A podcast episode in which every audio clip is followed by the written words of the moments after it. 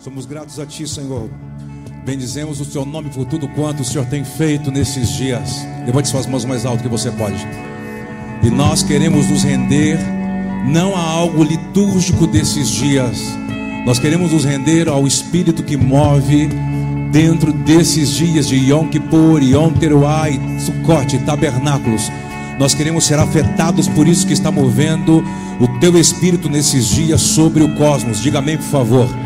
Nós queremos nos entregar de corpo, alma e espírito e nos render, e que de fato possamos ser afetados por, uma, por um espírito na nossa consciência de clareza, que nos convence do que é pecado, do que é justiça e do que é juízo. Cria em nós, de fato, um coração maleável nas tuas mãos, rendido, que possamos ser obedientes a todo tempo, como orou assim Davi. Diga amém. Dê um aplauso bem forte ao Rei da Glória. Pode ser melhor.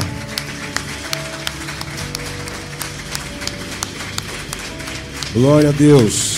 Bom dia. Pode se assentar. Seja bem-vindo. Você que nos assiste, você que está aqui.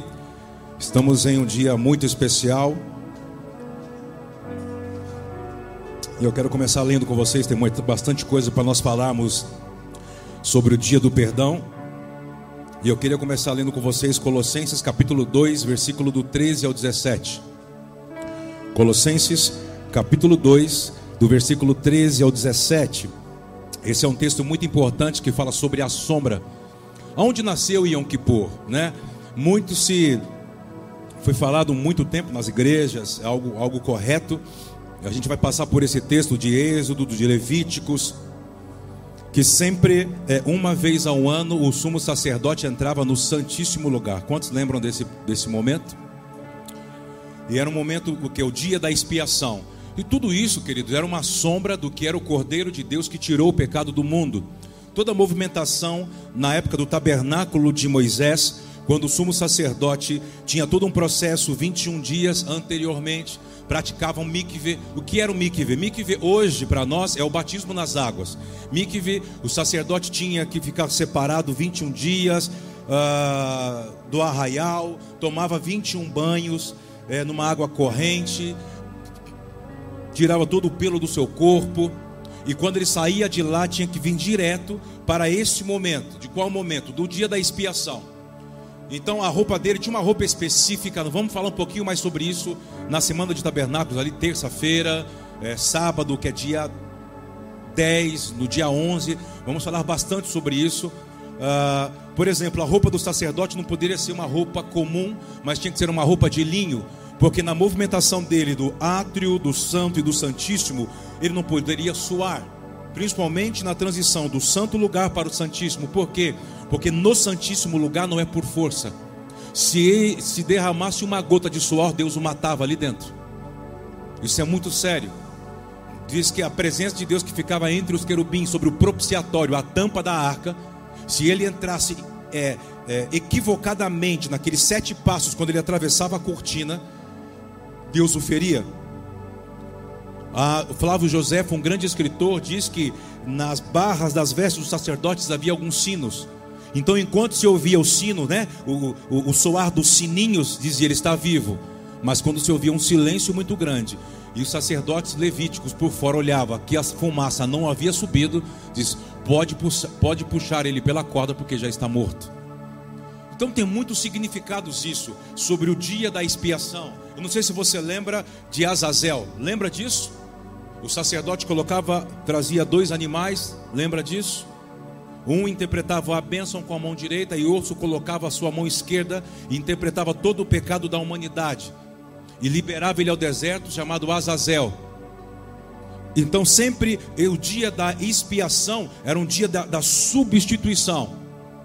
Expiação era um dia que, por exemplo, é, a morte habita no deserto. Então, por isso que sempre esperava o animal no deserto. Tudo isso tipificava Cristo. Por isso que Cristo foi encontrar alguém e venceu algo no deserto. Quando ele sai do deserto, você vê que ele vai, é, antes de ir para o deserto, desculpa, ele passa por onde? Você lembra? sobre o Rio Jordão. O que é, João Batista batizava as pessoas do Rio Jordão com base no que? Na remissão, arrependimento dos pecados. Mas diz que quando Jesus desceu as águas, o, que Jesus fez? Ele condenou o pecado, porque não havia pecado nele. Quando Jesus sai do Jordão, ali é uma, é uma, é uma como, como vou dizer, Deus começando a ler a sinopse do livro do plano eterno de Deus, que começou lá no Éden. Porém, no Éden não houve perdão. No Éden, quando o homem erra, não houve perdão. As Escrituras dizem, em alguns documentos, que Deus deu mil anos para o homem se arrepender quando ele pecou. E quando ele volta, ele volta com o sentimento: Pai, ou Yeshua, o Pai por meio do Filho, por que eu sinto algo aqui? Isso chama-se arrependimento mas você não vai poder ficar mais naquilo que eu criei. Aonde, onde, por exemplo, nós vamos ler aqui Colossenses, mas onde entra a primeira palavra perdão nas escrituras? Você tem que saber. Por quê? Porque toda a base sacerdotal, toda a base sacerdotal, se você é um sacerdote, se você é uma família sacerdotal, você precisa saber, a base é expiação, é perdão de pecados, é misericórdia. Então você tem que saber aonde aparece a primeira palavra perdão na Bíblia. Por que ela aparece? Qual a condição que ela aparece? O que ela significa? Estamos juntos? Diga amém. Vamos lá, Colossenses capítulo 2, versículo 13 em diante. Tem muita coisa para ser falada, porque senão você que gosta de estudar fica preso no, no judaísmo sem saber. E o judaísmo só fala sobre ah, o dia da expiação, onde Deus perdoou a humanidade e escreveu o seu nome no livro da vida. Isso é judaísmo. E você não entende o porquê de fato a expiação era sombra do que? Então eu quero explicar o máximo possível para você não se tornar um judaizante, por favor, e achando que está dentro daquilo que Deus estabeleceu. Colossenses capítulo 2, versículo 3, vamos ler juntos. 1, 2, 3. E a vós, quando estáveis mortos nos vossos delitos e na incircuncisão da vossa, vos vivificou juntamente com ele, fazendo o quê? Aleluia. Vamos lá, versículo 14 e havendo riscado o escrito de dívida que havia contra nós nas suas, o qual nos era, fez o que? Removeu de nós, cravando-a. Então, por exemplo, toda toda acusação que Satanás tinha contra a humanidade, quando Yeshua encarna, preste atenção. Quando ele encarna, ele está pré-anunciando o que vai acontecer. Gênesis capítulo 3. Quando Yeshua entra no jardim do Éden, quando Satanás havia criado é, um cenário. Qual foi o cenário que Satanás, por meio da serpente, criou no Éden? Desejo. Ah, mas o desejo foi criado naquele momento. O desejo sempre houve. Por isso que desejo, tome cuidado, o desejo você não se vence. O desejo você vai remir ele, vai canalizar ele para a questão correta. Dia de perdão é muito importante você que ainda é escravo dos seus desejos equivocados, você saber disso, porque senão você vai fazer promessas vazias. Você vai fazer promessa e amanhã você vai cair nela de novo. Desejo nunca vai deixar, nunca vai deixar de existir, porque Deus criou o desejo. Por exemplo, havia as duas árvores sempre, sim ou não, no jardim do Éden? A árvore da vida e a árvore do conhecimento. Mas o desejo do homem era para qual árvore? Da vida. A árvore do conhecimento sempre estava lá. O desejo dele estava correto, pela vida eterna, pela presença, pela palavra, por Deus. Serpente entrou e remanejou o desejo para a questão equivocada. Cuidado com os seus desejos. Você tem que saber sobre o dia de perdão sobre isso. Porque senão fica fazendo promessas, promessas vazias. Não vou fazer mais, Deus. Bomba. Não vou fazer mais, Deus. Bomba. Você tem que entender sobre o desejo. Mude o desejo de lugar. Vamos comigo. Isso é entender sobre uma consciência. Porque senão você nunca vai entender Éden. O que era o Éden? Era uma liberdade que me tornava responsável. As duas árvores sempre estiveram lá, como as outras estiveram, estavam lá. Pode comer de tudo, só não coma da árvore que vai fazer você se separar de mim. Satanás entrou e fez o que? Vou fazer o desejo dele ser para algo que ele não pode desejar. Por isso que Satanás se move pelo desejo da carne, pela cobiça dos olhos e te faz independente de Deus, a soberba da vida. Era o que ele fez com Adão e com Eva. Quando diz que Yeshua entra no, no lugar, no lugar secreto, no jardim de Deus, diz que ele tem três sentimentos que é fruto de um desejo desenfreado. Qual era, qual, qual era os sentimentos? Medo, vergonha e a que impera sobre o mundo inteiro. Culpa. Quando você treina esses, esses três sentimentos, esses, esses, agindo em você, porque você já errou o alvo, você está fora da presença de Deus. Então ele vai começando a te afastar. Te afastar do que? Primeiro da sua família da fé. Por isso tem que andar na luz. Como eu ando na luz? Confessando meus pecados. Claro que você não vai confessar os seus pecados para quem é mais pecador do que você. Por favor, você é inteligente. Você vai confessar o seu pecado para não receber perdão. Você vai confessar o seu pecado para você ser livre das ligaduras que te prendem nesse sentimento. Porque quando você traz luz, você tira, você tira Satanás aonde ele opera, nas trevas, na sombra, escondido. Você traz luz. Pare de, se quer receber o perdão de Deus, pare de andar pelas sombras. Deus é luz, então ande como ele na luz está. E o que andar na luz? Aperta o interruptor. Confesse seus pecados. Procure alguém que é maior do que você. Vai procurar quem é menor do que você. E quem é maior do que você? Os líderes da casa. Ninguém que está, que é de, de, desses seis casais que hoje a gente constrói, se for chegar para você, não ouça ele, não, não representa a gente, não profetiza pela gente, não fala pela gente, não representa eu e a Cristiane. Quem são seus seis casais? Clésio e Paula. Fernando e a esposa, a Dani. Quem mais? Bruno e Ana Cláudia. Quem mais? Fagner e Mirtz. Quem mais? Felipe e Kathleen. Quem mais? Ivan e Carolyn. Seis casais, por enquanto. Ah, mas aqueles outros? Caiu, já foi, foi embora. Estamos em um tempo de construção. Espero que você entenda sobre acender a luz. Porque senão, isso aqui apenas você se reúne e não entende por que, que você se reúne. Por que, que eu tenho que abrir o meu coração? Preste atenção. Uma jornada de discipulado não é apenas abrir o coração para falar seus pecados. Abrir o seu coração, acender a luz, é uma das coisas que vai nos tornar família de Deus. Uma das. O abrir para que seu irmão ore por você, possa te ajudar a acender a luz, você não andar em trevas. Mas o perdão virá de quem? Sempre pelo plano remidor, pelo plano de redenção do Calvário.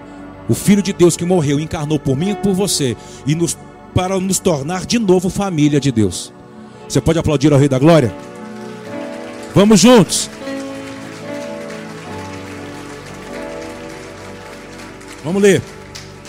Tem bastante coisa para nós lermos. Olha lá, ó. E a, já li. Versículo 15. E tendo despojado, o que, que ele fez? Despojou o que? Os principados e potestades, os exibiu aonde? Publicamente, e deles triunfou. O que, que Jesus fez? O que, que Yeshua fez? Quando você olha para alguns filmes, vamos falar assim, para ficar mais fácil. Ninguém viu essa cena. Os textos falam que o véu se rasgou de cima a baixo a terra tremeu, o dia virou noite, alguns santos que estavam mortos, enterrados naquele lugar, ressurgiram, começaram a andar em Sião. Mas ninguém fala sobre essa visão que Paulo teve. O que Paulo viu? Paulo viu algo que ninguém viu, que não é para todo mundo. Paulo viu a obra redentora espiritual. Ele viu a cruz. Ele está dizendo que ele desceu, tomou a chave da morte do inferno, cumpriu Gênesis capítulo 3, pisou na cabeça da serpente, abriu as cadeias de quem estava lá e não entendia sobre o sangue remidor de Cristo, tirou todos de lá. Quando ele saiu de lá, diz que ele saiu distribuindo dons aos homens. Por quê? Porque no tribunal de Cristo, no dia, isso aqui é uma sombra, haverá esse dia, o dia da, do perdão, que ele vai separar bodes e ovelhas. Era o que o, era o, que o sumo sacerdote fazia. Entre o cordeiro que sobrevivia e entre o bode e Azazel que levava a maldição. Ele vai separar. Estamos juntos? Sim ou não?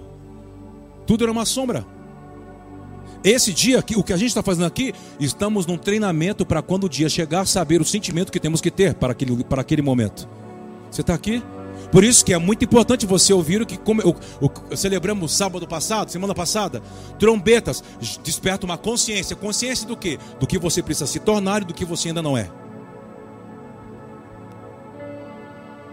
O pecado não é você que livra dele. Você não vai se livrar do pecado. Então o que eu tenho que fazer? Você tem que se render. E diz que o Espírito de Santidade nele vai atuar em você. O espírito da fé de Deus vai atuar em você. Não é a sua fé, é a fé de Deus em você. E aí você vai parar de ficar prometendo que você nunca vai conseguir sustentar. Você vai ser livre das ligaduras, livre do medo, da vergonha e da culpa. Porque esses três é a porta de você ficar. Vai se isolando, vai se isolando. Quando você se isola, você já está nas trevas, porque não tem mais nada que envolve você na luz. No que sentido? Com seus irmãos. Aí ele começa a te bombardear. Primeiro é um sentimento de amargura, tristeza. Por onde entra a depressão e por onde é uma porta para entrar diversos demônios. Por isso que quando você confessa e você começa a andar com quem está na luz, diz que essa postura formoseia o seu rosto, porque traz alegria, regozijo no Senhor e não nas coisas. Você está aqui? Por isso ande sempre com pessoas para cima, não ande com âncora, com coveiro, eu digo. E aliás, tem até alguns coveiros, né, Clécio? Que a gente vai em alguns lugares que é até mais feliz, né? Fala, rapaz, joga umzinho aqui na minha mão que eu abro rapidinho a cova. Quero tomar um cafezinho. E eles vão todo mundo chorando, eles são os únicos que dão risada e assobiam, né? Tem até uns coveirinhos que é até feliz, aleluia. Você está aqui? Por que eu estou te chacoalhando? Porque você precisa entender o dia do perdão. Ai, o dia do perdão, um cheque em branco assinado por Deus. Não. Isso é libertinagem e molecagem. Infantilidade espiritual. O que é o dia do perdão? É uma consciência. Ele me fez livre mas eu entendo a minha responsabilidade. Você está aqui? Eu abençoo você. Para quê? Para termos o sentimento correto, para entendermos esses dias.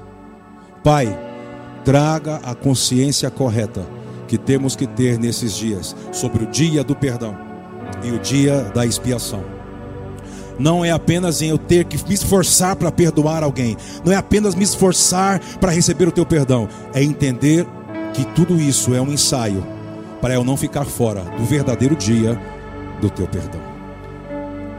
Eu abençoo você. Você recebe isso?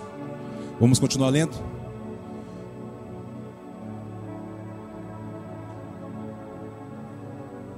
Ninguém, pois, vos julgue. Lê comigo. Pelo comer ou pelo beber, ou por causa dia de festas, ou de lua nova, que é esse momento que vivemos, ou de sábados. 17. Esse aqui é o, é o, é o versículo chave. Que são sombra das coisas vindouras. Então, deixa eu terminar a explicação. Lemos de alguns dois versículos atrás. Quando Yeshua morre, liberta a humanidade, dá dons aos homens. O que Paulo vê? Paulo percebe, preste atenção, que ele começa a despojar principados e potestades, todas as hostes da maldade. Por exemplo, quando alguém vai tomar uma cidade, quando ele traz nos seus cavalos, quando ele vai entrar pelas portas da, da, sede, da onde ele tem que voltar, os despojos da guerra. O primeiro despojo são os homens que tinham autoridade sobre aquele território. Ele traz todos amarrados ou carregando já praticamente morto. Diz que Yeshua fez o mesmo, diz que ele deu uma volta no cosmos, com todas as potestades e principados, sendo expostos publicamente, dizendo assim: agora quem manda nesse território é a nova humanidade que eu criei. Vocês são livres do pecado que os aprisionava. Eu os expus publicamente e estou rasgando tudo aquilo que fazia você ficar com medo, com culpa e com vergonha. Faz festa. Dê um aplauso bem forte ao Rei da Glória.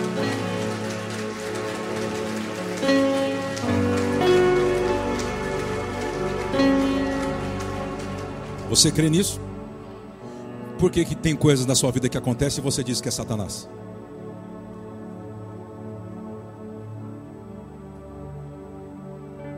Percebe que é uma dualidade na sua fé? Foi Satanás que se levantou. Então você não está dentro do plano da redenção. Você não sabe sobre re reconciliação, justificação. Você não entende sobre isso. Então corra para entender. Leia as cartas de Paulo, principalmente o livro de Romanos. E pare de colocar a culpa em quem já foi vencido. Então, peraí, quem é o problema? O que ainda está vivo dentro de nós. Porque diz que nós não somos tentados por Satanás. Como assim? Diz que você e eu somos tentados pela inclinação do nosso próprio coração. Então, sabe o que ele está dizendo? Você e eu ainda talvez não fomos libertos. E o ser humano tem essa. Faz a mesma coisa que Adão fez. Quando Deus entrou no Éden, ele colocou a culpa em quem? Foi a mulher que você me deste. A gente, para não falar que a gente não é liberto, a gente culpa Satanás, o inferno, os demônios. Essa é a obra que ele diz: o Espírito Santo vos, vos convencerá do que é pecado, do que é justiça e do que é juízo. Estude quando ele fala isso lá no texto que fala sobre o juízo. O que é o juízo? Que Satanás já está fora disso. Ele foi vencido. Foi colocado para fora daquilo que eu me movo pelo dedo de Deus. Se está dizendo que a obra da cruz fez isso, porque ainda eu fixo os meus olhos sobre aquilo ainda que é mal. Bom dia! Eu acho que tudo isso é entendermos sobre o dia do perdão. Porque dia do perdão seria qual dia? Perdão. Dia do perdão. Quando vem isso na sua mente, para você significa o quê?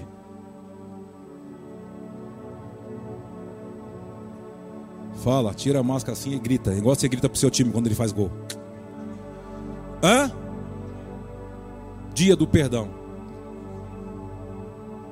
Deixa esquentar. Vamos esquentar, vamos. Fala mais. Vamos construir juntos. O que vem à sua mente? Dia do perdão. Dia de pedir perdão. Dia de consertar as coisas. Estamos começando a esquentar, consciência, mas preste atenção: o perdão não está ligado a você.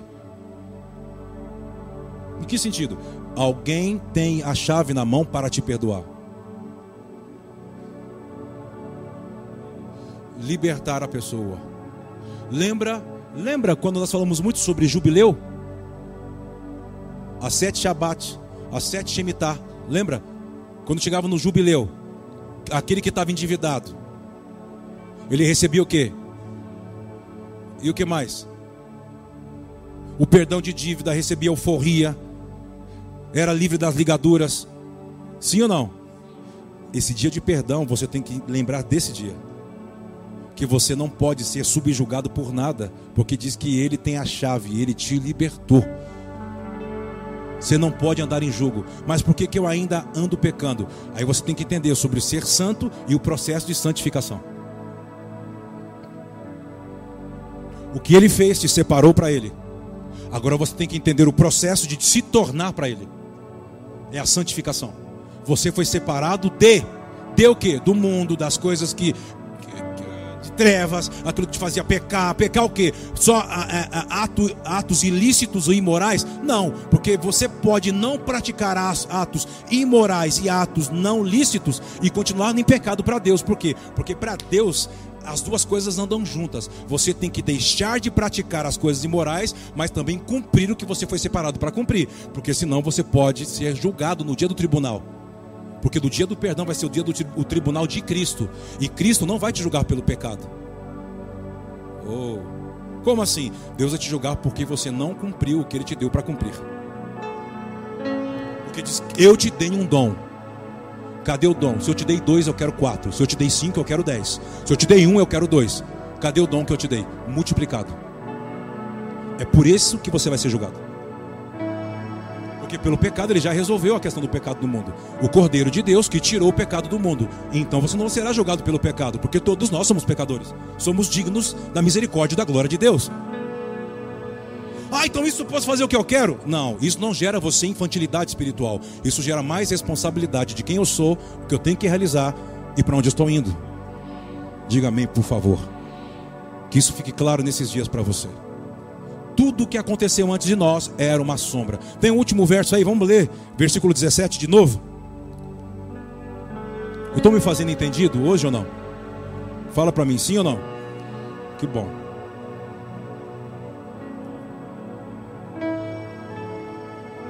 Que são sombras das coisas vindouras, mas o corpo. Vamos ler um texto. Uh, tanta coisa para ser falada, hein? Esse dia. Vamos, deixa eu tentar entrar aqui ó, em Êxodo 34, 9. Êxodo 34, 9. Porque, gente, o assunto sacerdote ou sacerdócio é um assunto, por exemplo, qual era a funcionalidade do sacerdote? Promover encontro, sim ou não? Entre Deus e a humanidade. E esse dia da expiação era o dia-chave. Toda a movimentação que ele tinha, que tinha sacrificar o cordeiro, Lembra? Entrar com sangue, colocar no polegar direito, do dedo direito do pé, da, da, ponta da orelha direita, e colocar nos quatro chifres, e sair, e jogar sobre o povo. Ótimo. Tudo isso era uma sombra que foi a, a, a, a cada, a cada século ou a cada tempo isso foi crescendo, isso mudou na época de Davi, isso mudou pós-Davi, isso mudou, claro, com Cristo. E depois que Cristo morreu, ressuscitou, mudou. O apóstolo Paulo diz assim: hoje você não tem mais que trazer um animal, hoje você tem que trazer uma consciência. Por isso que esses dias é um dia de introspecção. Olhe para dentro de você. Começa a fazer uma listinha, uma listinha de fato. E talvez essa lista, às vezes, nunca é só. Coloque seu cônjuge na sua frente e começa a ter uma relação dizendo assim: o que ainda em mim que ainda. Isso não pode ser motivo de briga. Isso tem que ser motivo de ajuste. Por quê? Porque talvez isso aí a sua família tolera porque é família, mas talvez isso pode comprometer o porquê Deus não consegue confiar coisas nas suas mãos. Por quê? Porque isso pode fazer você comprometer a missão. Lembrando que há coisas que vão ser curadas e ajustadas conforme você entra na missão e vai se tornando o que ele quer na, na jornada. Por que eu estou dizendo isso? Olha para esse texto, Êxodo capítulo 34, versículo 9. Uma das primeiras vezes que essa palavra perdão aparece. Dizendo o Senhor: Se agora tenho achado graça aos teus olhos, lê comigo. Vá o Senhor no meio de nós. É dura serviço.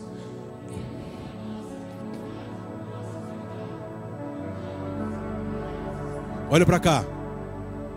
Essa é uma das primeiras vezes que essa palavra, o significado original dela significa perdão da humanidade. Que cena era essa? Quando Moisés estava recebendo as tábuas da lei, lembra? E o povo lá embaixo estava se corrompendo, levantando bezerro de ouro, lembra disso? Naquela idolatria, em festas pagãs, o que tanta coisa. Aí Deus diz assim: era a hora, era, era a chave. Moisés, eu vou destruir esse povo. Escuta isso, ó. Por quê? E eu vou fazer tudo a partir de você. Eu vou fazer de você um novo Adão. Escuta isso, gente. Eu vou recriar um novo Gênesis. E já que você está aqui, na região do Éden, vamos começar tudo de novo aqui. E quem está lá embaixo, eu vou destruir tudo. Moisés, Senhor, o que te faz ser diferente dos outros deuses é a sua misericórdia. Perdoa. Perdoa. Deus começa a falar com Moisés: pela sua intercessão, eu vou perdoá-los. Mas não quero andar no meio de vocês, Senhor. O Senhor disse que estava me dando essas leis para que construíssemos um lugar de sacerdócio, para que o Senhor habitasse no meio do povo, e agora o Senhor quer enviar um anjo. Não importa o que esse anjo possa nos fazer conquistar, eu não vou sair daqui se a sua presença não for conosco. Então Deus olha para Moisés e diz assim: Um ótimo homem que eu levantei, porque aprendeu muito mais do que a lei, andar por graça, misericórdia e justiça. Foi a primeira vez que a palavra perdão, perdoar aparece sobre Deus abrir mão de destruir a humanidade. Mas por que isso tem tanto significado? Porque no Éden não apareceu isso. No Éden só apareceu uma sentença quando algumas coisas irão andar. O perdoar ou liberar não é tolerar, é esquecer. Sabe aquelas conversas? Eu perdoo, mas não esqueço. Não bate com o que a Bíblia diz. Logo, haja vista que você pode tomar a decisão de perdoar. Preste atenção. O se esquecer é um processo. É criar novas sinapses e essas outras janelas vão, elas vão se apagar de dois a três anos para frente. Mas como? Eu nunca mais vou me lembrar? Não, nunca mais ela vai doer quando você se lembrar. Se você ainda lembra, ainda dói, você ainda não perdoou. Não perdoei. Não, o perdoar é esquecer. É você olhar para a ferida. Ela só tem a cicatriz, faz você lembrar, mas ela não te afeta mais. Você pode aplaudir ao Rei da Glória?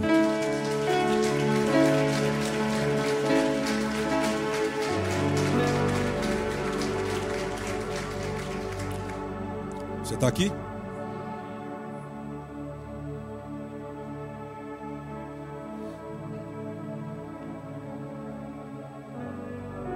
Há algumas parábolas que Jesus, que Yeshua falou nas Escrituras, nos Evangelhos. Uma delas é sobre um homem que deve algo para o rei, um exemplo. E ele pede perdão da sua dívida. Então diz que o rei diz assim: Ok, está perdoado. Mas diz que os conservos desse homem que perdoou desse rei, vê esse homem que foi perdoado cobrando outro por uma dívida menor. Você tem que me pagar, senão eu vou te matar. E espancava o homem. Aí diz que isso chegou ao rei. Escuta isso. O rei manda trazer o homem diz: Eu perdoei você. E você não conseguiu estender isso para quem devia para você em menor número? Joga ele aos verdugos e que ele pague agora, em prisão, apanhando tudo que ele me devia. Escuta isso.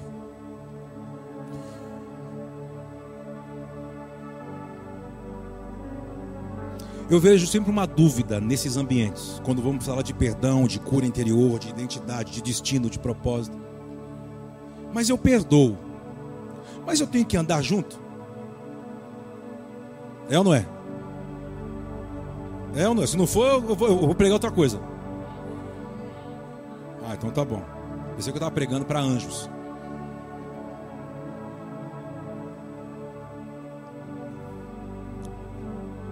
Em um negócio. Eu posso perdoar uma dívida que você tem em um negócio comigo. Mas não quer dizer que eu vou voltar a fazer negócio com você. Entendeu a chave? Perdoa, mas isso não quer dizer que você tem que se relacionar.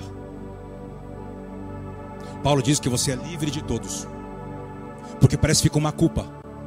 Eu tenho que perdoar e tenho que conviver. Às vezes sim, às vezes não. Cada caso é um caso, entende o que eu estou falando?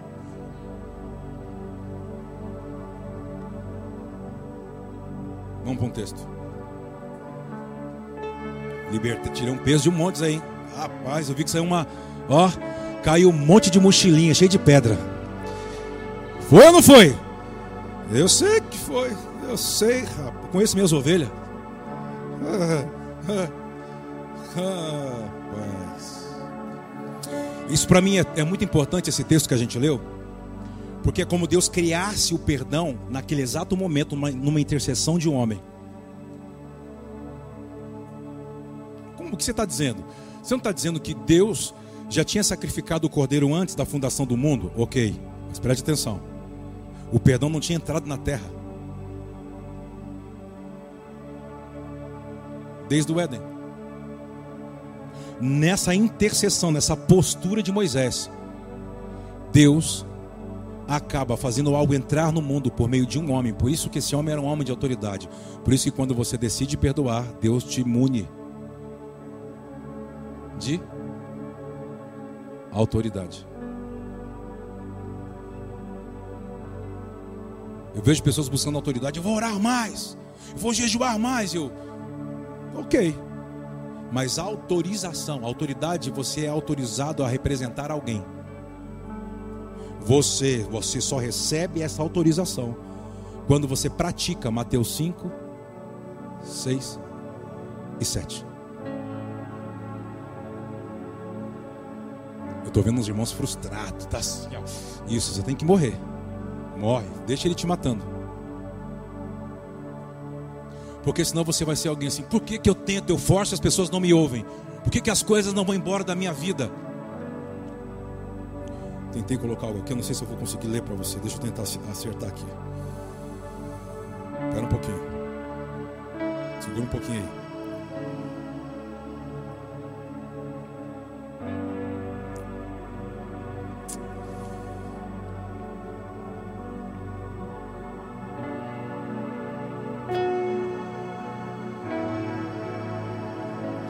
Se eu não entender a esses requisitos, não atendê-los, em relação a Deus e aos homens, haverá uma aridez espiritual na sua vida.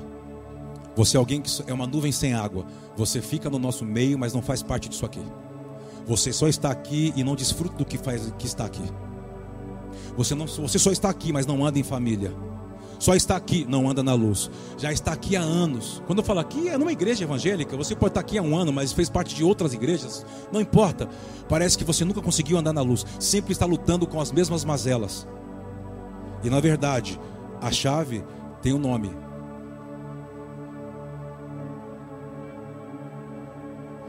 Deixa armado aí, Hebreus capítulo 12, versículo 15. As portas não se abrem de fato. São pessoas que vivem, parece que alguém, você vem vivendo a vida e alguém vem, alguém vem com uma tesoura atrás da sua vida assim, ó, picotando as suas coisas, picotando, cortando assim. Você não consegue ter uma sequência. Quando você agora vai, agora tá lá naquela montanha russa, desce de novo. Aí passa aquele jogo, depois sobe. Agora, agora vai, agora Deus é da minha vida. O que, que é isso? Por que, que as coisas parecem que não vão lá? E me mantenho lá, tem algo aí dentro relacionado ao seu e coração. Pss, olha para cá, não deixa sua mente te distrair. Olha para cá. Não é hora de mexer no cabelo. Não é hora de mexer no celular. Não é hora de mexer na unha. O que está acontecendo? Eu estou falando algo e a tua alma está tentando fazer distrair para isso não entrar em você. Ele sabe porque que te trouxe aqui e sabe porque você está me assistindo. Se você não entende esse processo, você está agarrado, agarrado, amarrado nos próximos 12 meses da sua vida.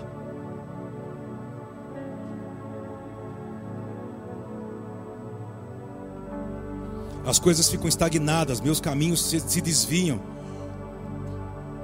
O crescimento em diferentes áreas ele é retardado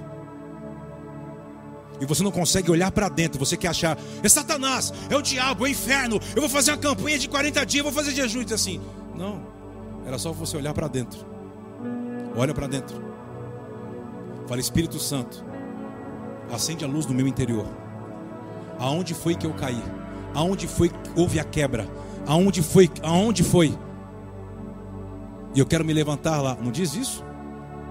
Levanta da onde você caiu houve uma quebra.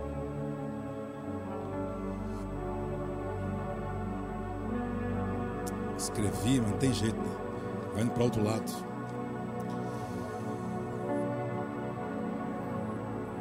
Deixa eu ler o texto que eu pedi para vocês colocarem aí.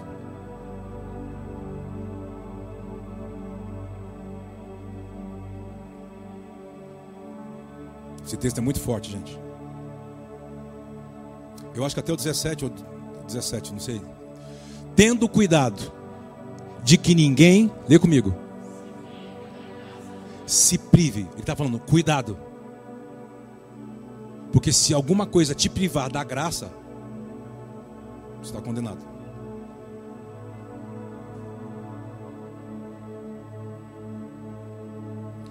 Cuidado de que ninguém se prive da graça de Deus e de que nenhuma raiz de amargura brotando os perturbe. Quando eu sei que eu estou vivendo isso, aonde você está, você contamina as pessoas pela amargura que você carrega. É uma fruta podre dentro de um lugar que tem outras frutas. E aonde você chega, você vai contaminando. Daqui a pouco tudo começa a ficar podre ao seu derredor. E quem não é podre, que entra no seu convívio, você bota para fora. Por quê? Porque não aderiu à sua podridão. O que aderir? Sua amargura. Quando você começa a vomitar os argumentos da sua alma, de uma alma ferida e ofendida, se sentindo injustiçada. E você se sente, olha só, que loucura. Você se sente mal amado, não compreendido quando alguém vem falar da amargura. Ou quando você fala da sua amargura para alguém e alguém não entra nela, fala assim: "Perdoa". Esquece, você é louco? Olha o que eu vivi. Olha onde eu tô. É porque não foi você, não é você no meu lugar. Você se sente ofendido quando alguém não entra na sua.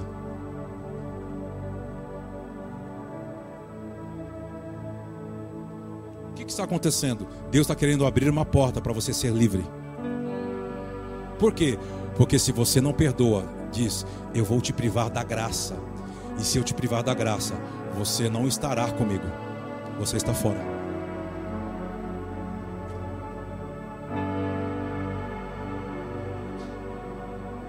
Raiz de amargura, ela já criou uma raiz. Põe de novo, o versículo, por favor.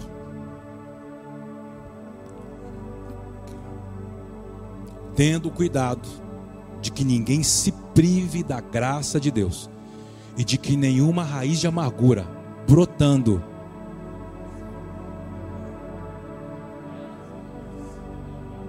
Dezesseis. Olha quem ele vai dar o exemplo. E ninguém seja devasso. Preste atenção para onde te leva isso. O que é devasso para você?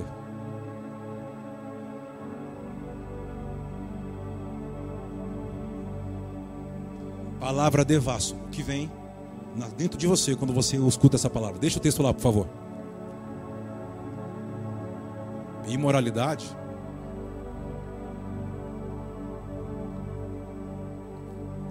E ninguém seja devasso ou profano, como Esaú, que por uma simples. Por que, que ele está correlacionando isso? Raiz de amargura privar da graça, profano, devasso, como foi. Ele está dizendo que você que não perdoa, você é egoísta. Você só está olhando para você. E você está tratando a questão que Deus deu para você ser misericordioso. Misericordioso. Sabe o que eu expliquei em um ruios?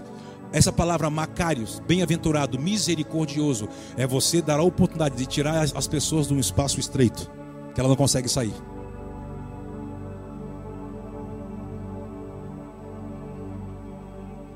É você tirá-la da onde ela está. Sai. Caminha, pode andar. Você é livre. Sem olhar, mas eu sou filho de Deus. Eu ajudei. Lembra, lembra essas histórias? Lembra esses argumentos? Eu ajudei. Quem já tentou ajudar já foi ferido. Ixi, hoje é o dia. Solta tudo, irmão. Deixa tudo, irmão. Eu ajudei, eu paguei, eu tenho dinheiro, eu estava perto, eu paguei, eu paguei. Ele falou assim: ó, não cobre o seu direito de ser primogênito. Como assim? De ter favor. Mostre o favor agora. Libera. Por quê? Porque diz que Esaú carregava algo tão forte, tão pesado e ele tratou as coisas assim: ah, me dá aí para mim comer, matar a minha fome. Pega, faz o que você quiser. Não está ligado a você. Eu vou perdoar porque eu quero ser livre disso. Não está ligado a você ser livre. Está ligado, ele quer te dar autoridade e você libertar. Por isso, não se sinta injustiçado, não se sinta ofendido. Olhe para as cicatrizes e que elas não te afetem mais. Elas só gerem lembrança, mas não gerem mais dor. Você crê nisso? Seja livre da raiz de amargura. Você quer aplaudir? Vamos juntos.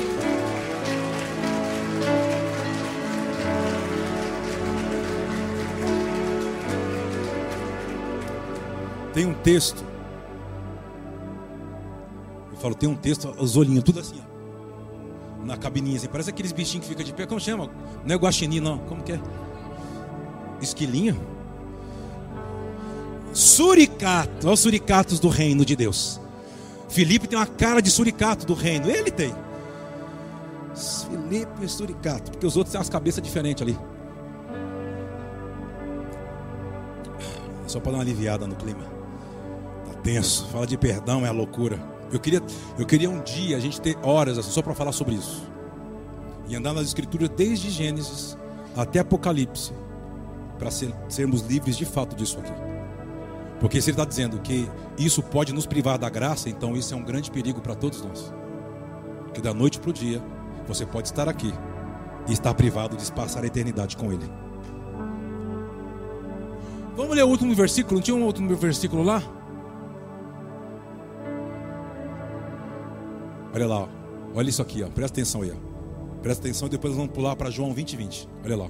Porque bem sabeis que querendo ele ainda depois herdar a bênção, quando ele caiu na caiu a consciência, abriu, ficou lúcido lá, foi rejeitado, porque não achou lugar de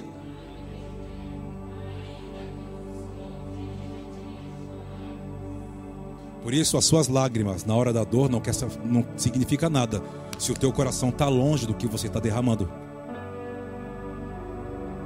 Quando ele entendeu que ele fez a porcaria que ele tinha feito, ele ficou.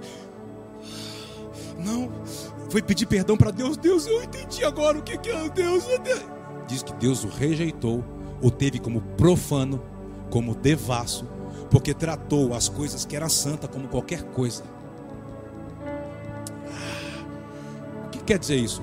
Quando você trata essa palavra perdão ou perdoar como leviandade, como qualquer coisa, ah, tá perdoado. Ah,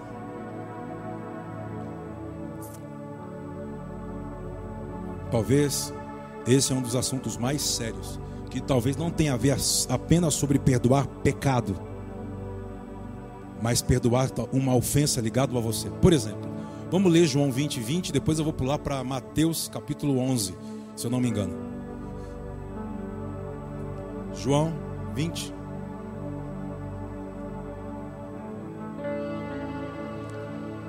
Lembra? Esse texto falamos terça-feira, domingo passado, se eu não me engano. Yeshua ressuscitou e foi começar a aparecer 40 dias para os apóstolos.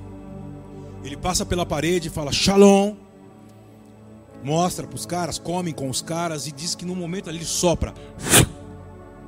Nesse, quando ele soprou, regenerou. Não é o que aconteceu em Atos 2, depois de alguns dias.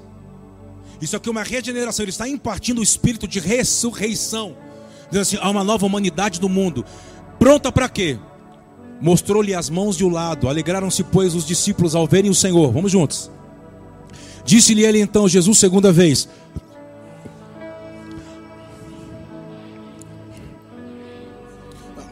ele nos envia por quê? 23.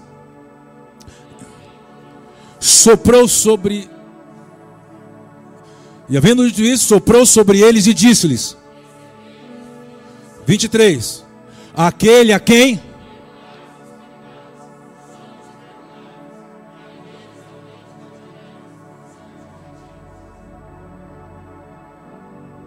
ele levanta, imparte o espírito que levantou dos mortos e fala assim: Como o Pai me enviou. Como o Pai enviou ele?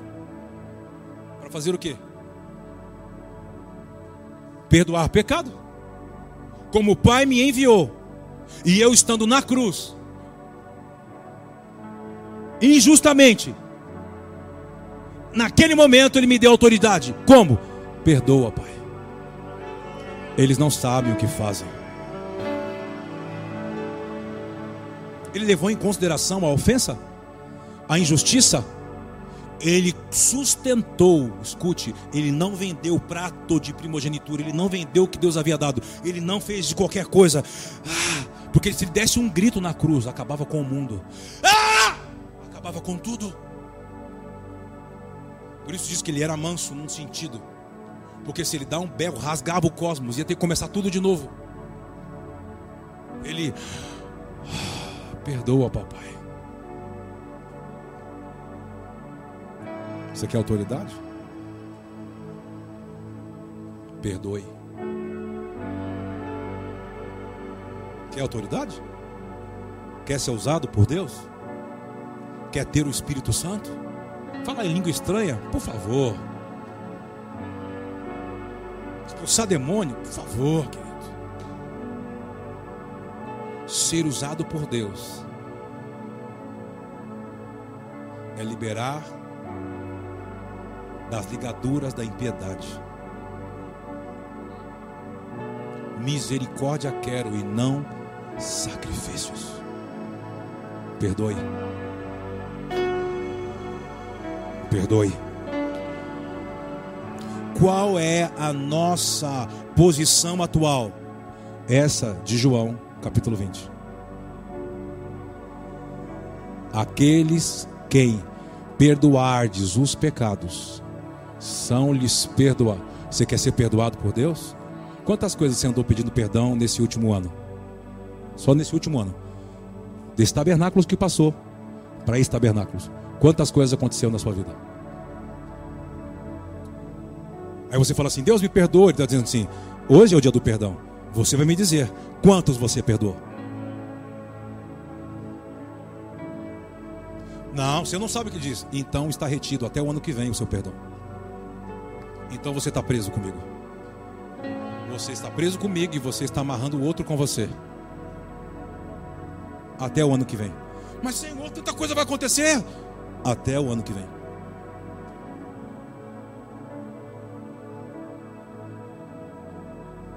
Por isso que ele ensinou a oração do Pai Nosso. Perdoa as minhas dívidas. Assim como eu faço também. Quando o apóstolo Paulo não vê, não fique preso, seja livre de todos. Ele está dizendo: seja livre de todos. Tanto quem te faz bem e como aqueles que te ofendem. Não olha para a ofensa, olha para preserva o que eu te dei. Mas o que Deus me deu? Espírito Santo. Mas eu posso perder o Espírito Santo?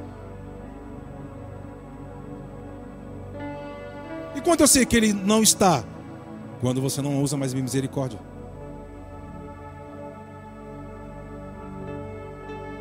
Mas dói, ele diz assim: doeu em Cristo. E mesmo com dor, mais de tantas horas naquele madeiro, ele disse: Perdoa, Senhor. Mas cuspiram nele, feriram ele do lado, desprezaram ele.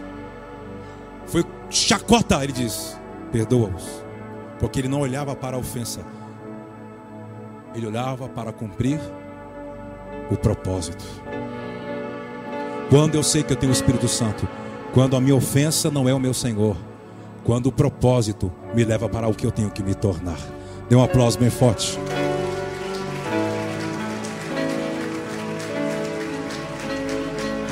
Quantos creem nisso? Diga amém, irmãos. Eu falei um texto, não falei? Mateus capítulo. É, João 13, do 34 e 35. João 13. Porque em tudo isso, todo mundo fala dos dez mandamentos, né? É maravilhoso, sim, claro. Aí Yeshua veio e deu um novo deuteronômio para o povo. Vocês leram? Eu, porém, vos digo. Mas teve um mandamento. Vamos lá, João 13, 34, 35. E Yeshua deixou um novo mandamento. Lê comigo? Um, dois, três. Um novo mandamento vos dou. Segura. Porque até ali existiam dois. Qual era o primeiro?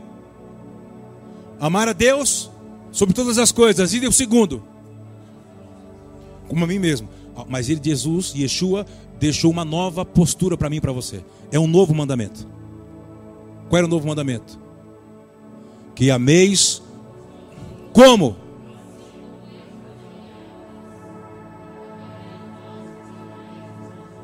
Qual é o novo mandamento que ele deixou?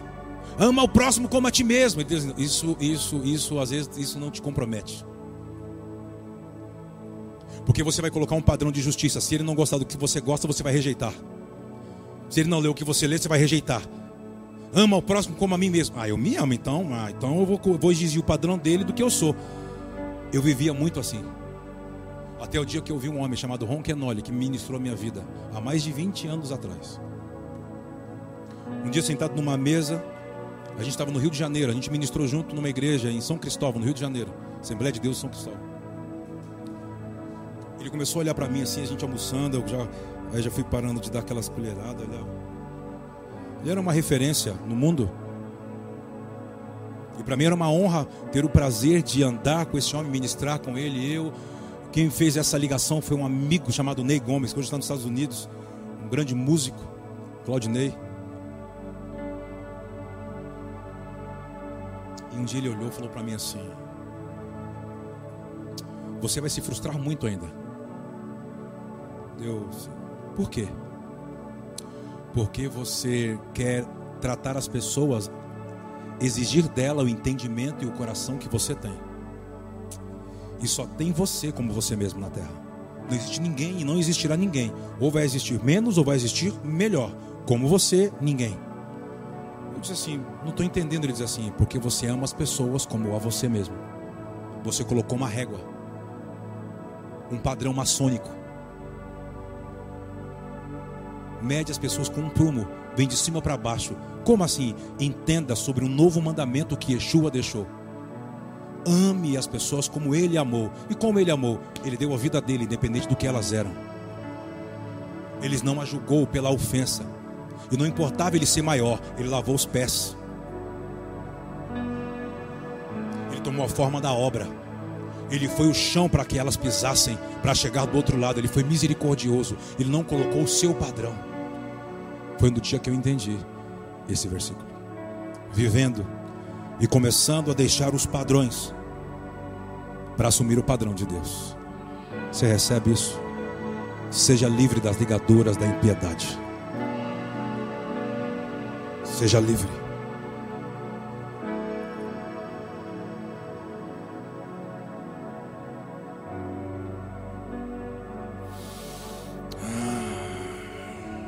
Eu queria orar com você. Eu acho que é o momento para nós pararmos para orar. Já te dei algumas bases, já te dei alguns fundamentos.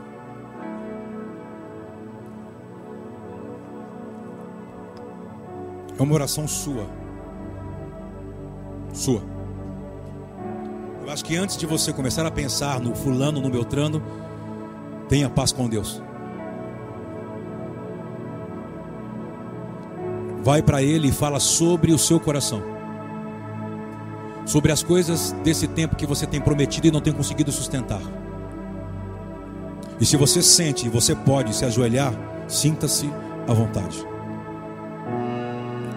Quiser se ajoelhar, faça. Eu quero que você sinta vontade se você pode fazer isso.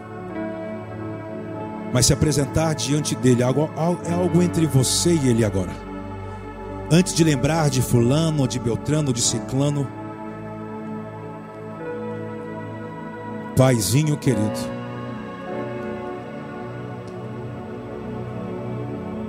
nós nos rendemos porque estamos compreendendo o que está acontecendo nesses dias. O teu espírito despertando uma consciência, quebrantando o nosso espírito, para nos dar um novo coração. E nós nos rendemos diante da Sua presença. Rendemos primeiro o nosso interior e dizemos: Abba.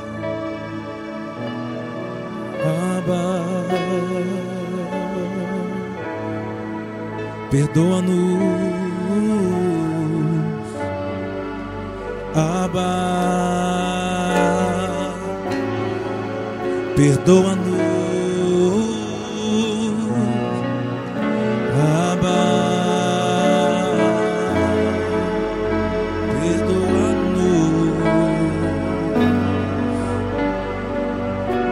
Fale com seu pai. Nos rendemos, não queremos olhar para as ofensas, porque o Senhor não olha para as ofensas, o Senhor olha para nós que somos teus filhos. O Senhor não nos descarta, o Senhor não nos despreza, o Senhor não nos joga fora. O Senhor sempre está esperando a consciência ser despertada. E hoje é um melhor dia para nós nos voltarmos para você, como diz o profeta Oséias. Nós queremos nos voltar a praticar chuva, para zerar as contas com o Senhor, começar do zero, um coração puro, sem culpa, sem medo, sem vergonha, libertos da raiz da amargura, daquilo que nos priva da sua graça, da sua vida. Aba, Aba, Aba.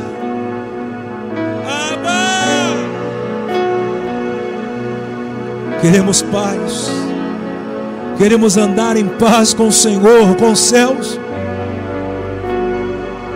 Livra-nos da morte, da morte espiritual, livra-nos dos padrões humanos, maçônicos, compasso. Nós queremos medir as pessoas por um padrão humano, mas queremos ver com os teus olhos e aprender a chorar por aquilo que você chora. Nos torna o que o Senhor espera, Pai. Filhos e filhas que vivem a sua misericórdia, porque são misericordiosos. Pessoas que vivem o seu perdão, porque perdoam de fato. Que esquecem daqueles que foram marcados, injustiçados, ofendidos que a ofensa não se torne o nosso Senhor, mas o dono da vida e da paz seja o nosso senhorio. Liberta-nos das ligaduras da impiedade, Senhor. O Cordeiro de Deus já tirou o pecado do mundo. Livra-nos santifica-nos, dai-nos um novo coração, igual teu Pai.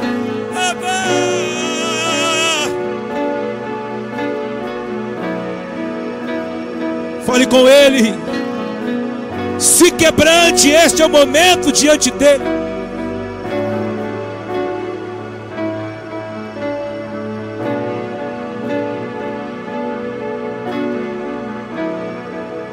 Santifica-nos, purifica-nos, perdoa-nos.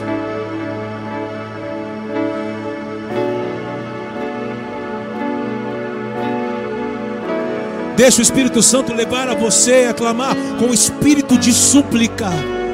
Espírito de súplica, deixa esse gemido, deixa sair do seu interior. Que haja libertação estes dias. Cura no nossa mente, no nosso coração. Que possamos ser livres das amarguras, das raízes.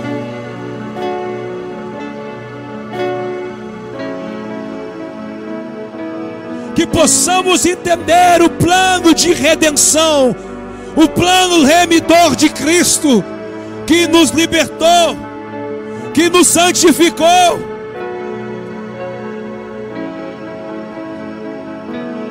Inclina os seus ouvidos e nos ouça, Senhor, por favor, em nome do teu filho Yeshua. Ouça-nos, Senhor. Perdoa as nossas ofensas contigo, Senhor. Coisas que sabemos que não devemos e praticamos, fazemos e praticamos. Nos dê uma consciência clara por meio do Teu Espírito, Senhor, que possamos nos comprometer. Nos dá o espírito de temor, nos separa para Ti mesmo, Senhor, e nos santifique nessa jornada de cumprir a Sua missão.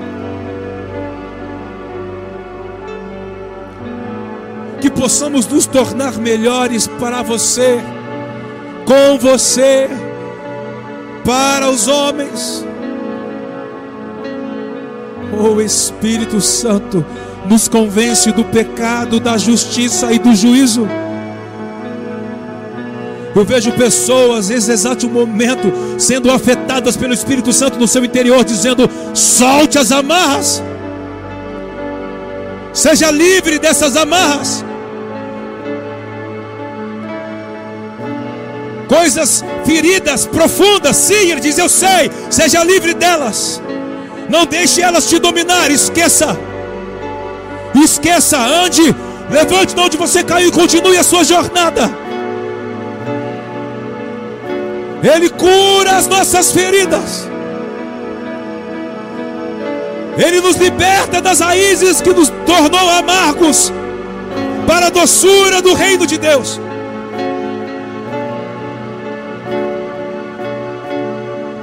Um novo mandamento vos dou.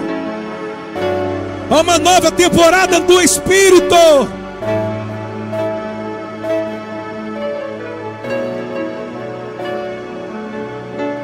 Nisto conhecerão que vocês são os meus discípulos, se tiverdes amor uns com os outros.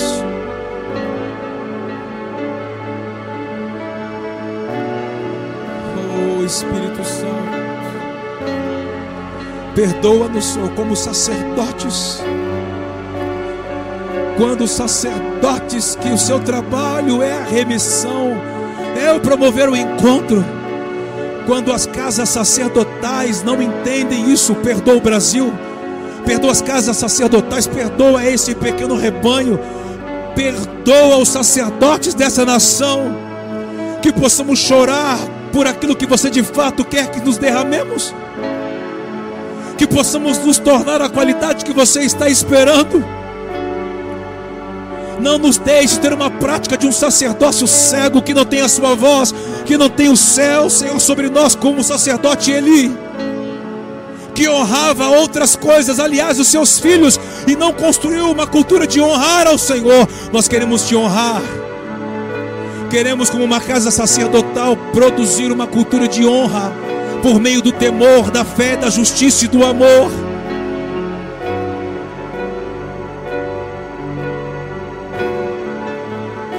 Nós queremos te ouvir, Senhor, e nos comprometer com aquilo que você está trazendo nesses dias sobre nós.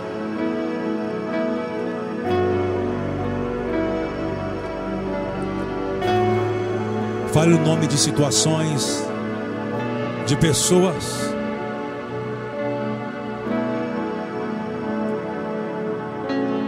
Perdoe.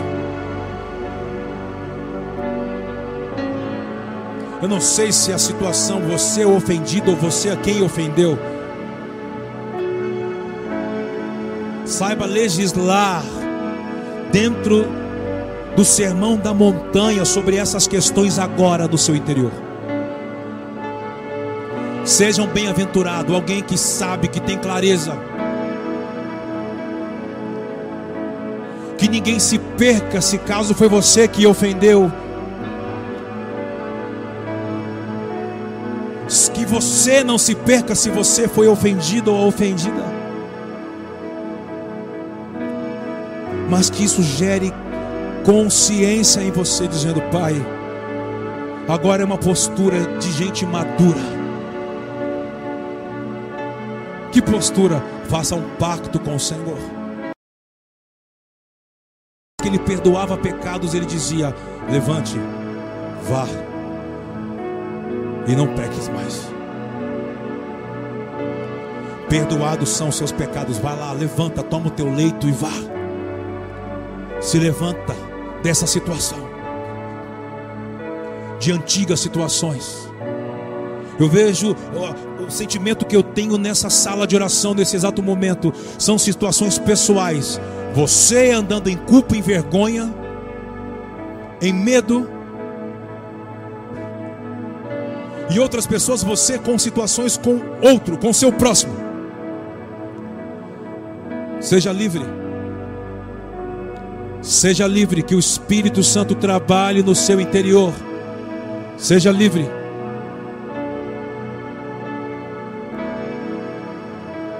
Fale a causa. Fale o nome da pessoa e libere. É uma decisão. Não sobre o que ela fez, sobre ela. O que Cristo fez por mim e por você não perdoou apenas os nossos pecados, Ele nos perdoou. Ele nos perdoou.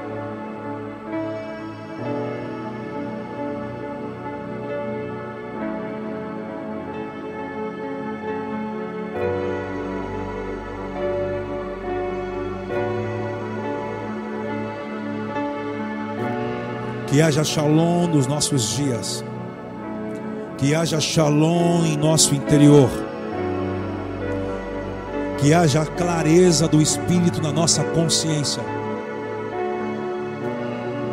Que possamos andar na luz como Ele na luz está. Que a partir dos próximos dias você possa se vestir, se vestir de uma nova compreensão para uma nova temporada no Espírito. Que possamos andar em shalom.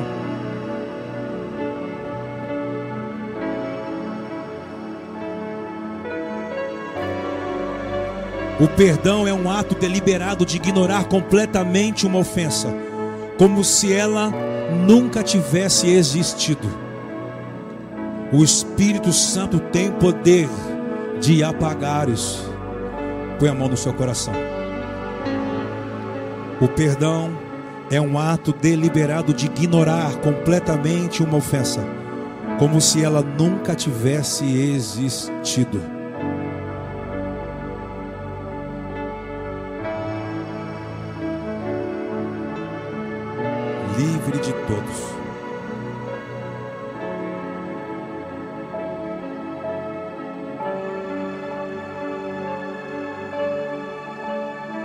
Ele está nos revestindo de amor, que é o vínculo perfeito.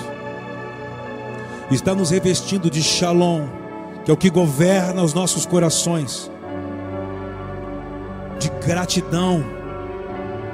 Entender para aquilo que nós somos chamados dentro do corpo de Cristo. Como algumas coisas ficarão mais claras para você. Como algumas coisas ficarão mais claras para você.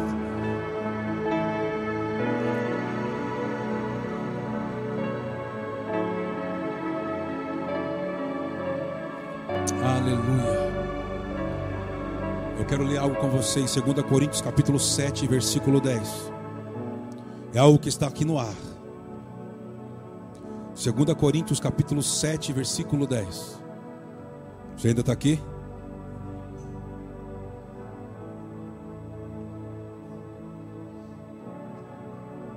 Preste atenção nesse texto. Porque a tristeza segundo Deus opera arrependimento para a salvação, o qual não traz pesar, mas a tristeza. Qual é a tristeza do mundo? O remorso. Eu fiz, não me arrependo, eu sinto remorso. Qual é a diferença de arrepender, de deixar aquilo do remorso?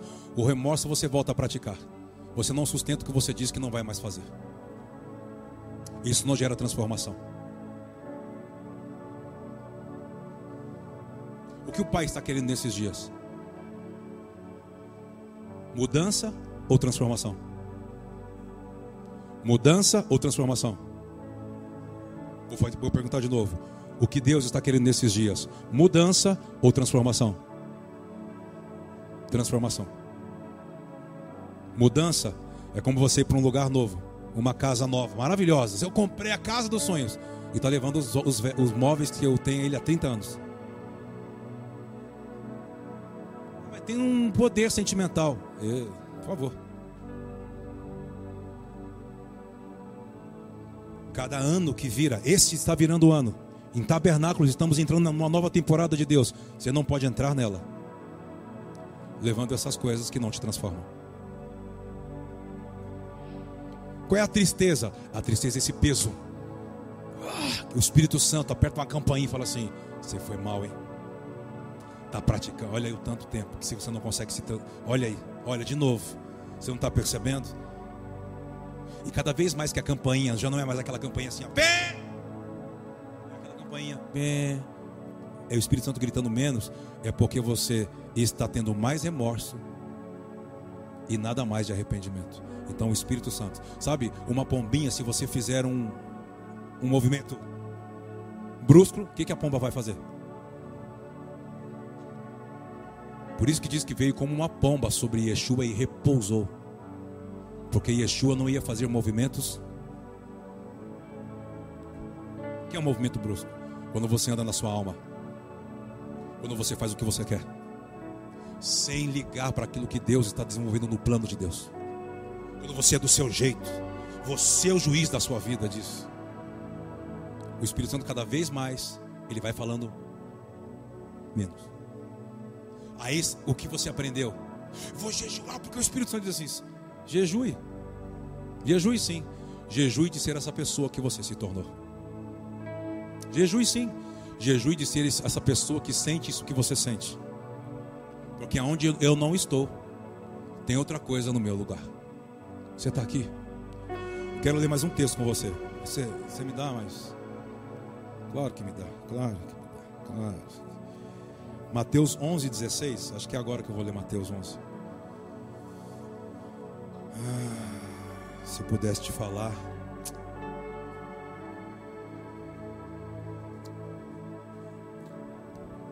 Chegará um dia.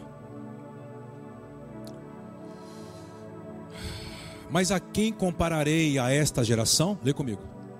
É semelhante aos meninos que, sentado nas praças, clamam aos seus companheiros: Tocamos-vos flauta e não dançaste, cantamos lamentações e não pranteastes.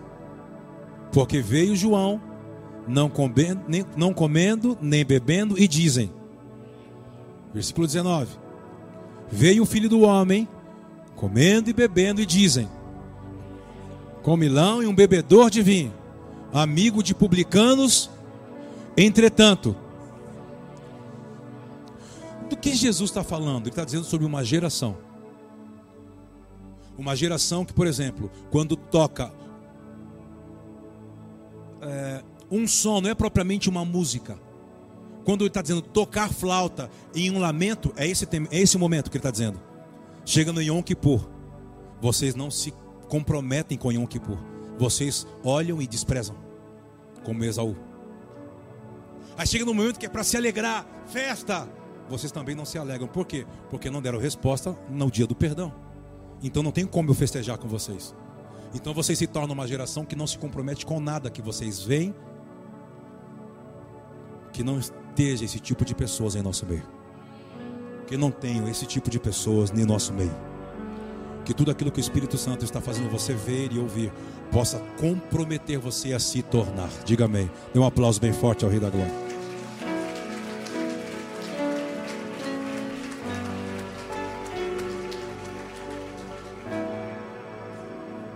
Vamos honrar o Senhor? Lembra, olha para cá, deixa eu falar algo para você. Há diversos textos nos evangelhos de próprio Yeshua dizendo: Olha, se na hora desse momento, sempre nesse ciclo de Yom Teruah, Yom Kippur, tabernáculos, é onde eles traziam as suas ofertas, os seus votos, os dízimos anuais na presença do Pai. Por isso nós estamos ainda estamos recebendo, fazendo você entender o que você deve depositar, qual é o seu pacto na presença de Deus. E talvez você nunca fez sobre isso, nada sobre isso. São momentos para você fazer. Ele está dizendo: se você tem alguma coisa contra o seu irmão, deixa, deixa ela descansando, vai se consertar e depois você volte. Talvez é a hora de você voltar, de Deus receber o que talvez você nunca fez com entendimento.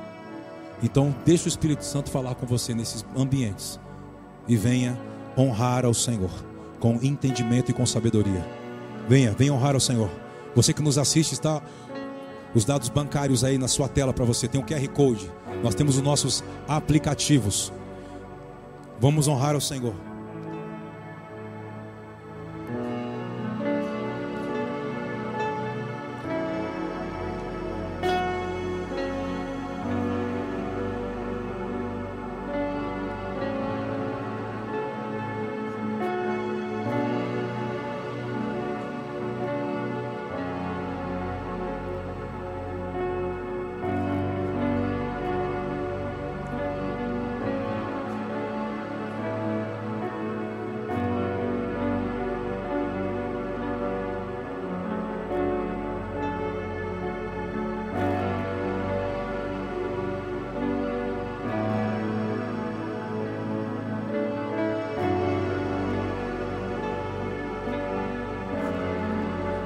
Prepara para mim Efésios capítulo 1, versículo 18. Efésios capítulo 1, verso 18.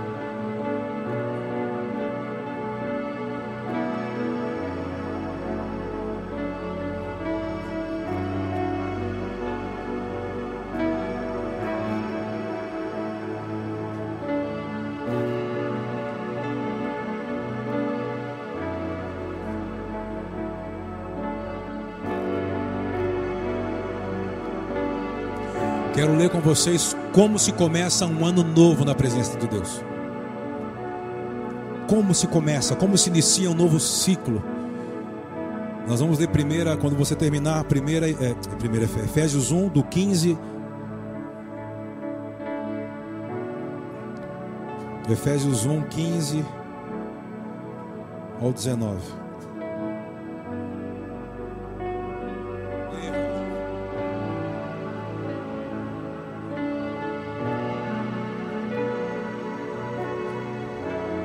Não deixe de se movimentar com ações de graças, com os seus votos nesses dias. Tenha entendimento do que acontece nesses dias. A, a, a semeadura desses momentos vão definir toda a colheita dos seus próximos 12 meses, querido. Deus trabalha por ciclos, por estações, e essas são as estações específicas do Senhor. E como se a gente entende esse processo de humilhar a nossa alma, sabe, de afligir a nossa alma. Como compreendemos de entrar na presença dEle, tabernaculando Ele conosco, nós com Ele. Isso é lindo.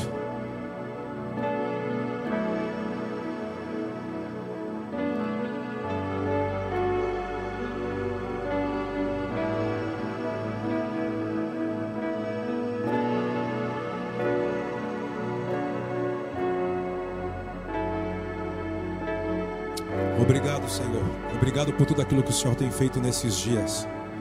Obrigado porque o Senhor está nos atraindo para você mesmo. Estamos crescendo de dentro para fora, estamos nos tornando uma qualidade sacerdotal aprovada por Ti. E eu quero abençoar a todas as casas. Levanta suas mãos onde você estiver nos assistindo e você que está aqui. Todas as casas que honram essa casa sacerdotal pessoas que se submetem e conseguem desfrutar daquilo que geramos como cultura nessa parte do teu corpo, nesse pequeno rebanho.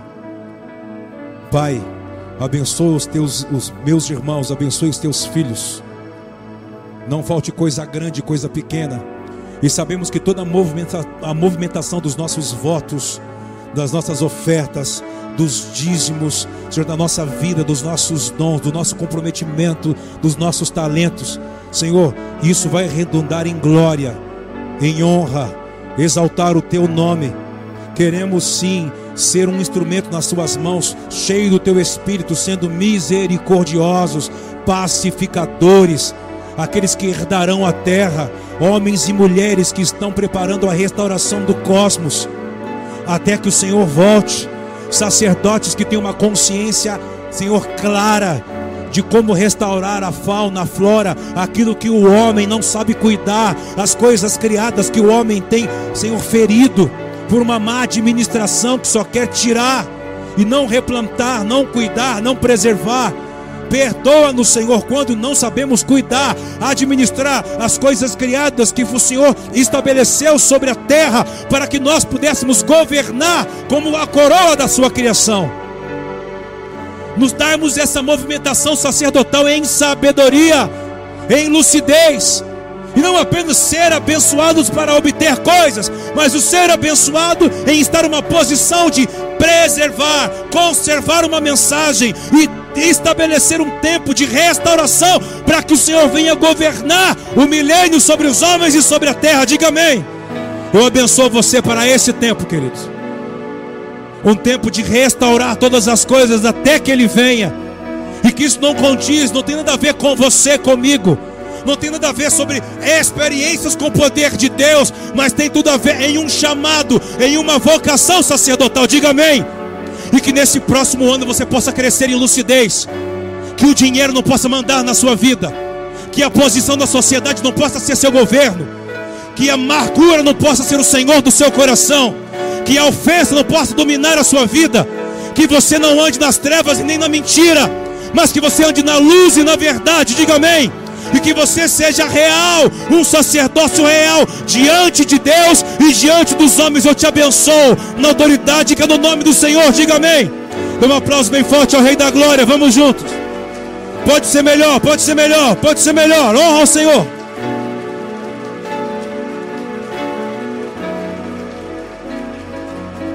Levante as suas mãos. Eu abençoo você nos negócios, você que está se tornando o que Deus espera. Você que está compreendendo o que Ele está fazendo no coração do corpo de Cristo. Eu abençoo você tudo aquilo que vier à sua mão para fazer. Vou falar sobre isso terça-feira. Você faça sua inscrição. Vou falar você que me assiste sobre isso. Entre o sucesso e o processo. Eu abençoo você nesse novo ciclo. Se você se torna o coração que Deus espera, a pessoa que Deus espera, a casa, a família que Deus espera, ah, não será uma oração que vai fazer os seus negócios irem bem. Deus vai soprar as coisas para que elas vão bem sobre você. As coisas não vão bem porque você dá uma oferta um dia e não dá no outro. É o seu coração que é a sua herança. Guarde o seu coração e não te faltará fonte sobre a terra, sobre você. Que as próximas estações você possa estar apto. Estar apto. Honrar a Deus nessas épocas. É você entender sobre redenção de terra. Que Deus vai te dar terras e terras e terras para você semear e colher, porque você tem uma aliança com Deus. Diga amém. Não é cumprir uma lei, é entender que Ele é dono de todas as coisas. E se Ele te deu algo para você prosperar na terra, e você não é leal a honrar ao Senhor, nos dízimos, nas ofertas, nos votos, talvez não vai ter cemitério nem chuva para você nos próximos dias.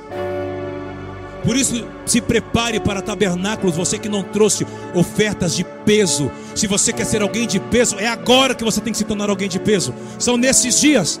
O que é peso? É cavode. A palavra cavode, glória, peso, isso tem um significado muito importante nesses dias. E eu abençoo você para que você entre nesse tempo com Deus, querido. Na autoridade que é no nome de Cristo Jesus. Dê um aplauso bem forte ao Senhor.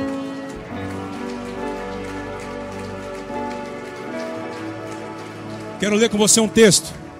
Efésios capítulo 1, do versículo 15 em diante. Desculpe os, os minutos que passou, mas hoje nós temos que desfrutar disso, por favor.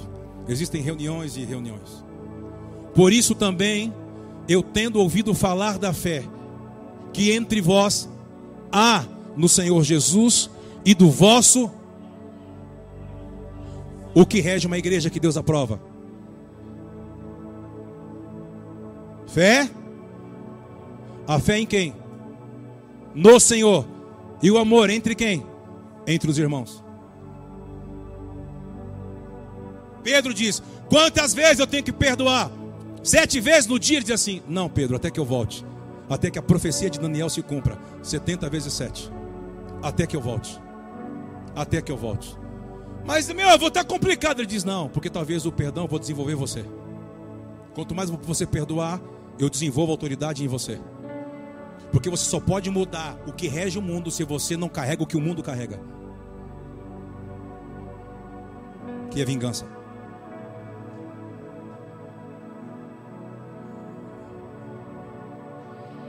Versículo 16. Olha como se começa um ano bom. Não cesso de dar graças por vós, lembrando-vos de vós nas minhas orações. 17. Para que o Deus lê comigo, de nosso Senhor Jesus Cristo, o Pai da glória, vos dê.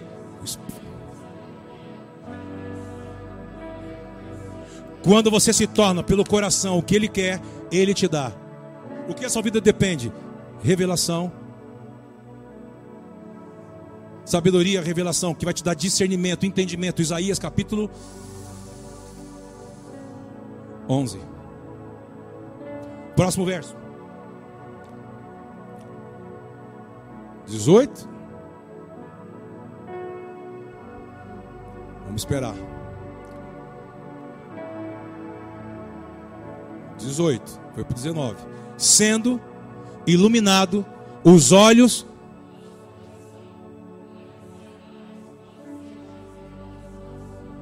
Segura, qual é a esperança da sua vocação? Isso é saber começar um ano com Deus. É isso aqui. E quais as riquezas da glória da sua herança nos santos? O que ele está dizendo? Não viva pelo hoje. Se você vive apenas pelo hoje, você não sabe qual é a esperança da sua vocação. Qual é a esperança da sua vocação? Ele virá e vai me recompensar quando eu me tornar o que eu tenho que me tornar na terra até que ele volte. Há uma esperança para a sua vocação. Ele vai te dar entendimento e clareza sobre o que é ser uma família sacerdotal. Dê um aplauso bem forte ao Rei da Glória. Bem forte.